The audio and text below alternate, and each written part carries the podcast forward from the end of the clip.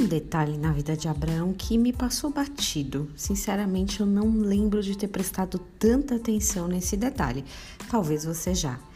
É legal que na Bíblia é assim, às vezes a gente lê uma coisa 20 vezes e não percebe a profundidade ou a riqueza do que está ali. Mas em um dia qualquer, despretensiosamente, aquilo entra no teu coração como uma flecha, vai direto ao ponto e muda a forma como você vê algumas coisas. Fala para mim, já aconteceu isso com você? Olha que legal. Gênesis 11, 27 e 28 fala um pouco da genealogia, da história da família de Abraão. Na época ele se chamava Abrão. São estas as três gerações de Terá. Terá gerou Abrão, Naor e Arã. Arã gerou Aló. Morreu Arã na terra do seu nascimento, em Ur dos Caldeus, estando Terã, seu pai, ainda vivo.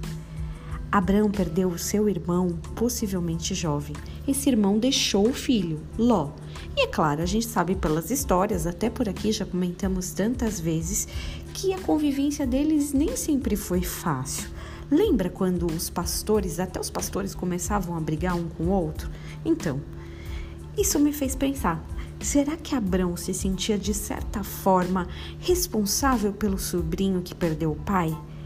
Será que o pai da fé se moveu mais por compaixão do que por direção? Segundo o dicionário, a compaixão é um sentimento piedoso de simpatia para com a tragédia de alguém.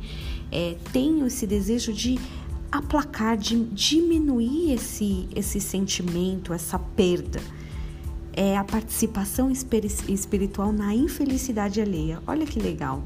É um sentimento de Deus? Sim, Deus também espera que nós tenhamos compaixão, mas em primeiro lugar, mais do que ser movido por ela, temos que ser movidos pela direção do Espírito.